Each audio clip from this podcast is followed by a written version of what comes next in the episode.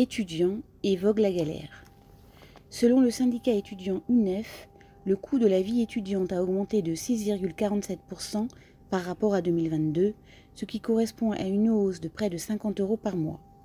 Cette augmentation est notamment liée à celle de l'alimentation, plus 18% entre parenthèses, de l'électricité, plus 10,1% entre parenthèses, des transports, des loyers, point de suspension.